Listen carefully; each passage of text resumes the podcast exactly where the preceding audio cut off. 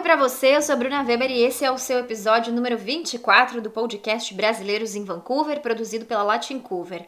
Mais uma vez, eu volto a falar sobre novas informações relacionadas ao enfrentamento do Covid-19 aqui em British Columbia.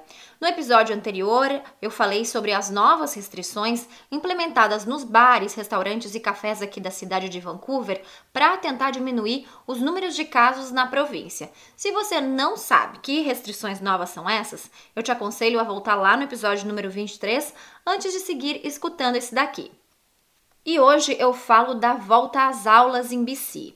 Após o recesso de primavera, conhecido como Spring Break, estudantes dos ensinos fundamental e médio devem voltar às aulas presenciais, mas com uma série de novos protocolos que devem ser seguidos na intenção de garantir a saúde dos estudantes, dos professores e de seus familiares.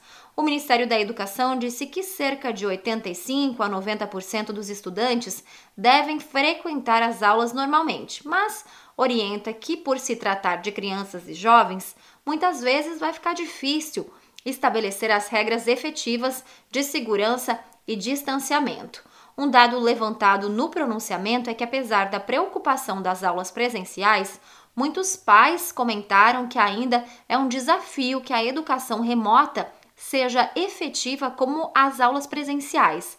A província de BC recebeu 242 milhões de dólares do governo federal e vai investir parte desse valor na melhoria do ensino e também na infraestrutura de escolas.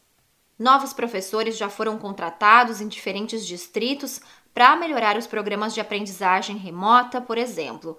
Outra área prioritária inclui a melhoria da ventilação em edifícios escolares, a compra de mais equipamentos de proteção individual e coletiva, a instalação de barreiras físicas e a contratação de equipes de limpeza e manutenção.